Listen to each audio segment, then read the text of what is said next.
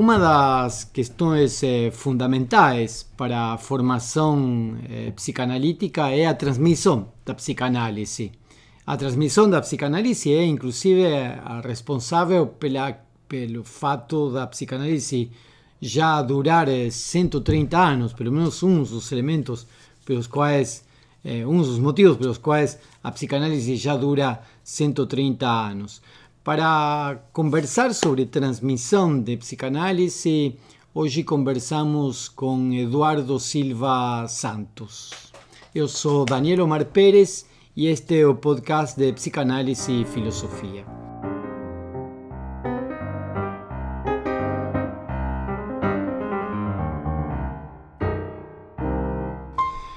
Bom dia, Eduardo, tudo bem com você? Bom dia, professor. Estou bem, e você como vai? Muito bem.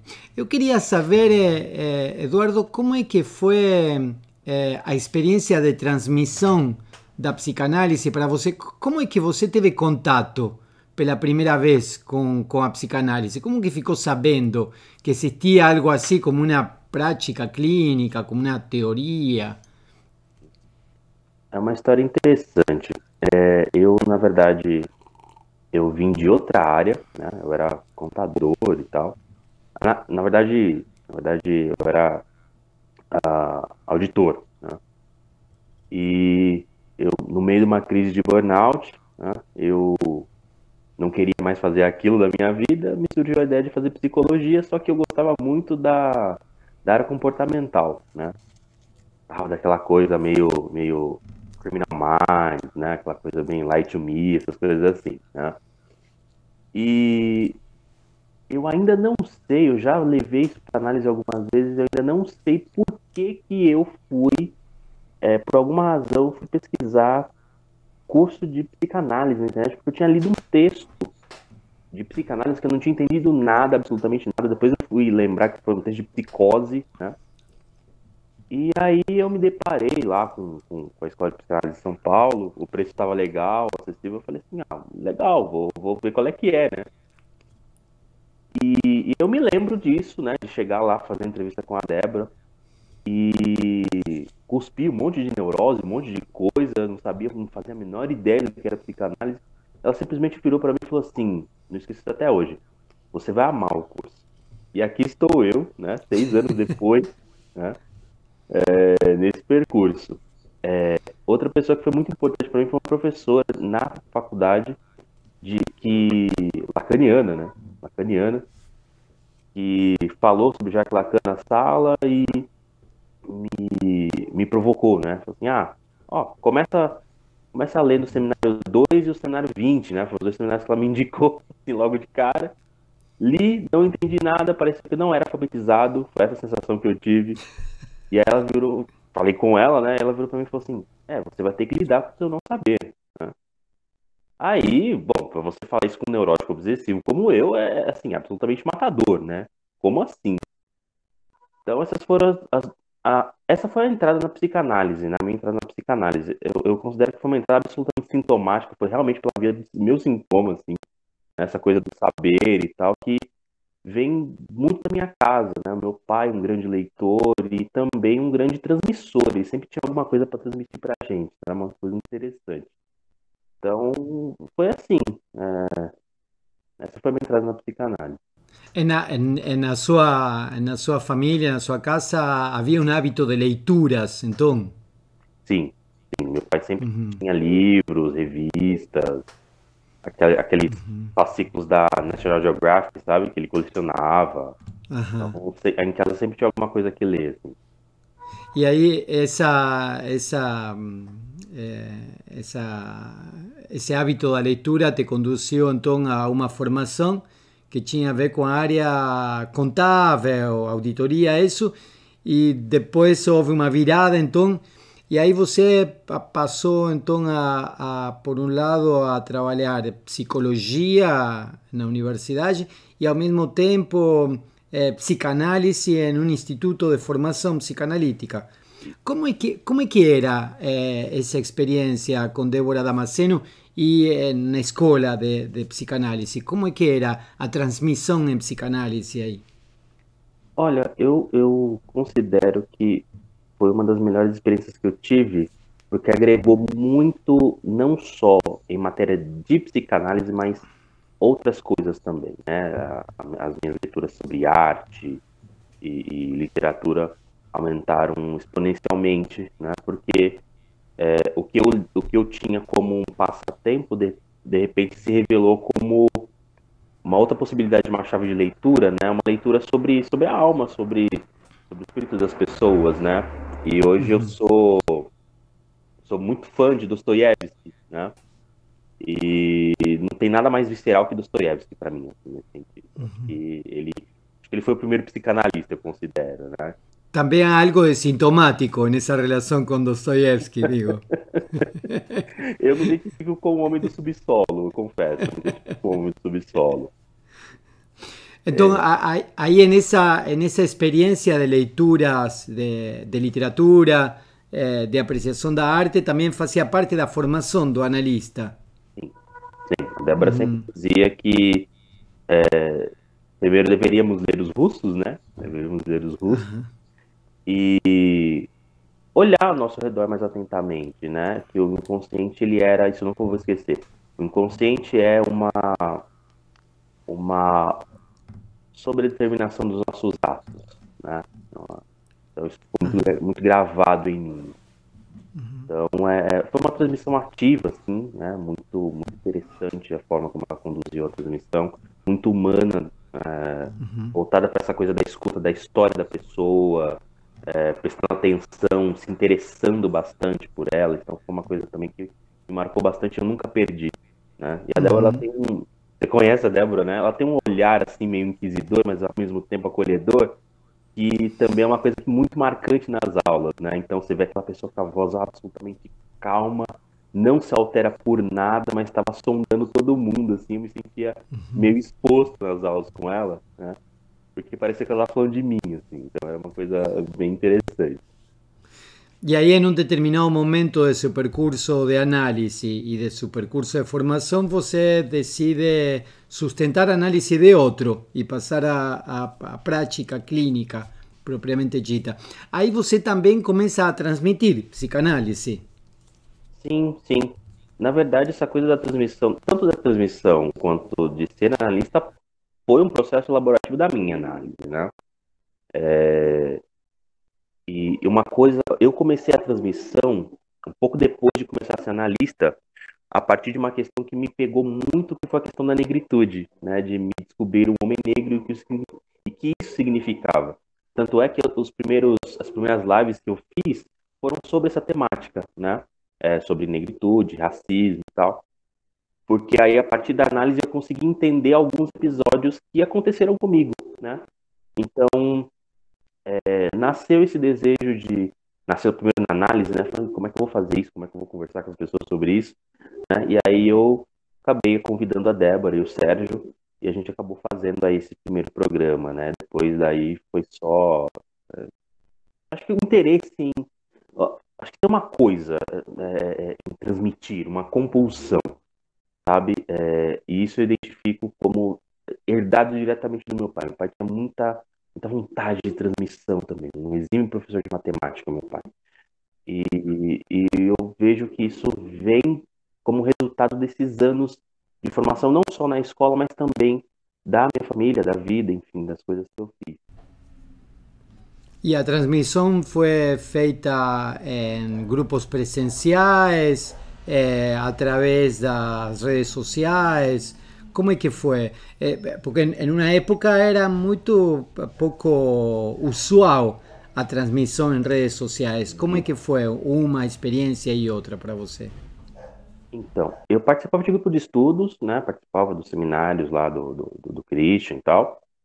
Só que aí em 2020, né, a coisa toda fechou. E aí, né, eu me vi num, num, num, episódio depressivo importante da minha vida, né? E aí a análise me ajudou muito nisso. E foi aí que começou essa possibilidade, né? De testar, tipo, por que não, né? É, eu me lembro que, inclusive, foi essa pergunta que o analista me fez, né? Por que não? E, e eu não tive o que responder para ele. Falei, ah, tá bom, já que eu não tenho o que responder, né? Então vamos lá. Aí, então começou a começar a experiência, é, esse, experiência um pouco arriscada, né? De, afinal de contas, é, não sei, talvez eu mesmo ouvir o que eu tinha a dizer, né? Sobre, sobre a psicanálise. Então começou aí, eu comecei na pandemia, né? Bem, bem no auge assim da pandemia, porque todas as coisas que eu tinha pararam, eu tinha muita coisa para 2020. E essa questão das lives, inclusive, surgiu como uh, um processo elaborativo disso, sabe? Dessas, dessas perdas de muitas coisas que eu tive. Então, eu considero que foi realmente. É, não foi nada programado assim, ah, vou fazer lives, vou gravar, não. Foi uhum. realmente um processo de elaboração. Eu, eu considero que foi realmente isso. Hoje virou outra coisa. Hoje virou o quê? Acho que hoje virou realmente essa coisa de meu, vamos, vamos transmitir, vamos pegar uma galera que faz um trabalho bacana, para divulgar, para uhum. conhecer, né? Então acabei conhecendo muitas pessoas, acabei conhecendo você, né? Então, conversei com outras pessoas e tem sido um processo muito interessante, né? Você ouvir sobre a produção de alguém, às vezes um trabalho de mestrado, de doutorado, né? De pesquisa que a pessoa está fazendo, uhum. a forma que ela lê a psicanálise, né? Também me autorizou a entender a forma com que eu leio Freud?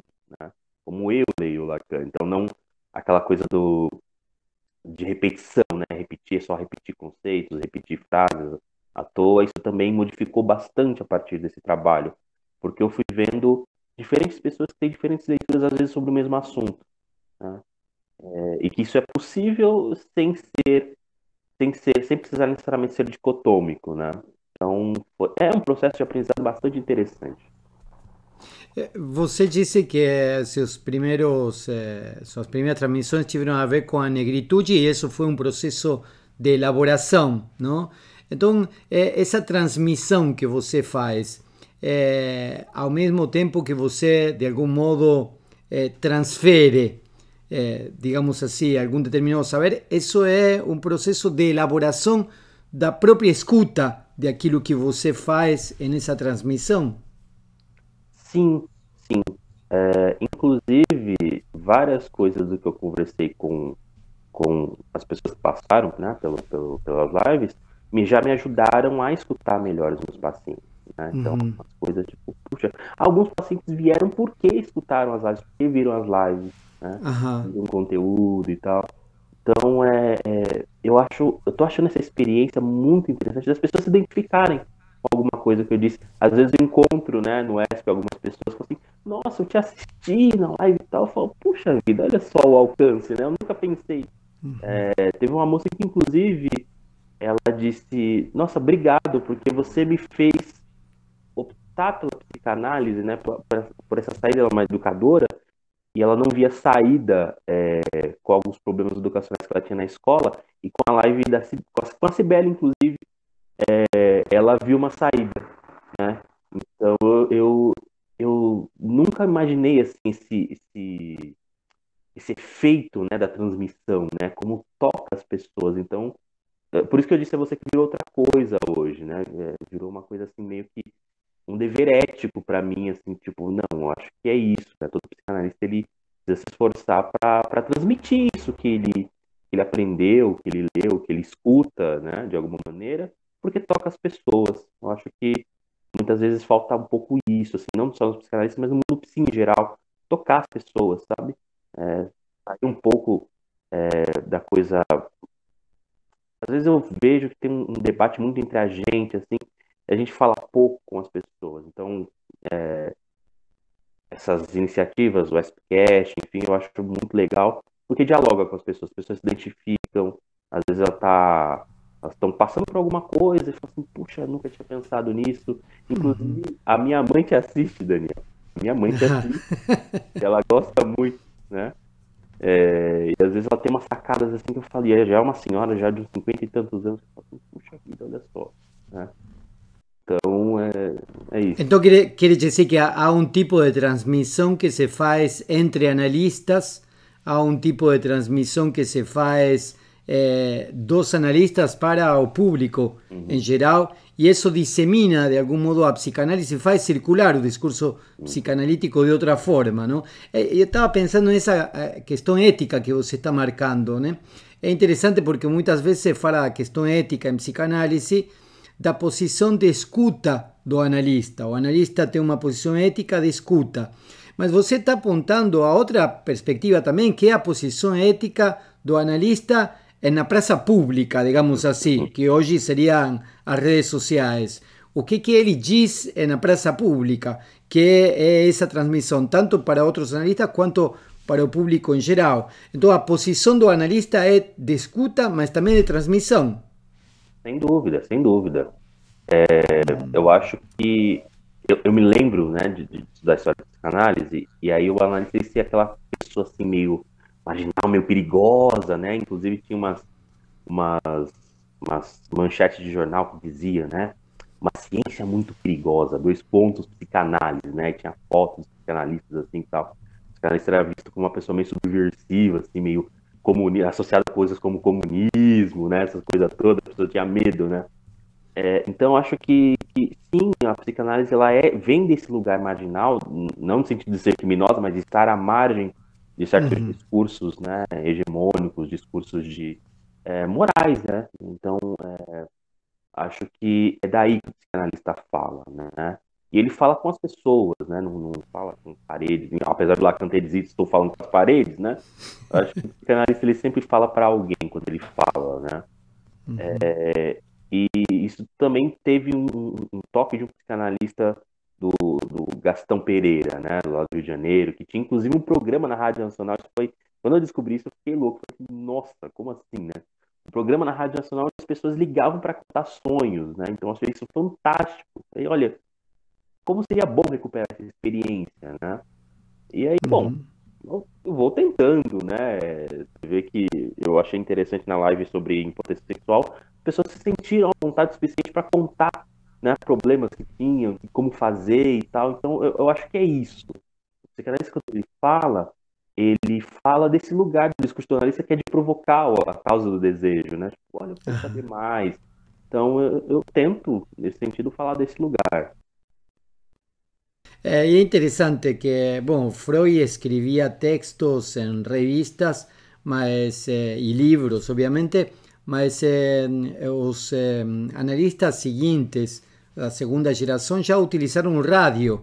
Eh, o Winnicott, por exemplo, fazia rádio, a um, François Dolto fazia rádio também. Eh, o próprio Lacan apareceu em rádio, apareceu em televisão.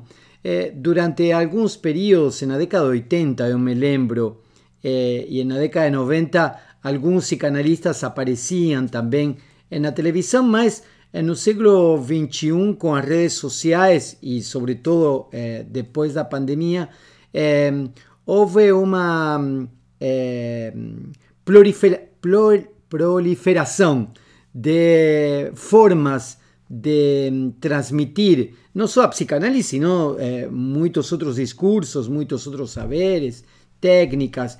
E me parece que o psicanalista, de algum modo, também eh, eh, se posicionou nesse lugar, ¿no? E hoje temos eh, diferentes formas de diferentes diferentes eh, canais e diferentes formas de transmissão.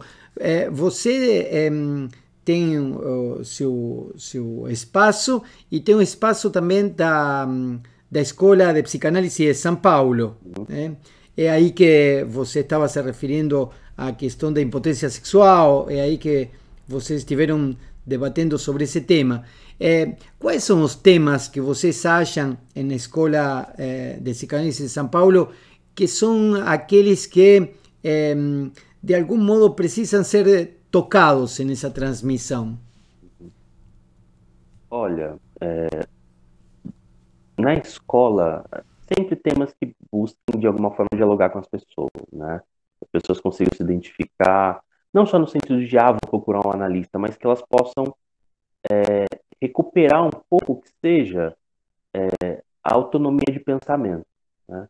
É, o Freud considerava a neurose uma, uma doença, uma, uma, um problema de saúde pública, né? Eu também concordo com isso, porque ela tira uma das coisas que a gente tem de, talvez mais importante, que é a a, o pensamento crítico, né? a possibilidade de pensar criticamente a vida e as coisas que nos acontecem. Então, é, são sempre geralmente temas que possam dialogar com as pessoas, que elas possam encontrar alguma coisa prática, inclusive, para aplicar na sua vida, tipo, oh, isso, isso eu nunca pensei, né? Isso aqui eu nunca prestei atenção. Uh, puxa, isso aqui eu tô com esse problema, então isso quer dizer alguma coisa, vou procurar ajuda, que seja isso, né? Sim. Mas sempre no sentido de tentar despertar o desejo. Uhum. Y no solo eh, transmitir a, apenas, eh, digamos así, conceptos psicanalíticos, sino levantar questões eh, para provocar insights e despertar o desejo. Sim, Muito bem, muito, muito obrigado, Eduardo, pela conversa e espero que nos encontremos em outro momento também. Muito obrigado a você, professor, pelo convite e espero também que nos encontremos em outro momento. Até a próxima. Muito obrigado. Até a próxima.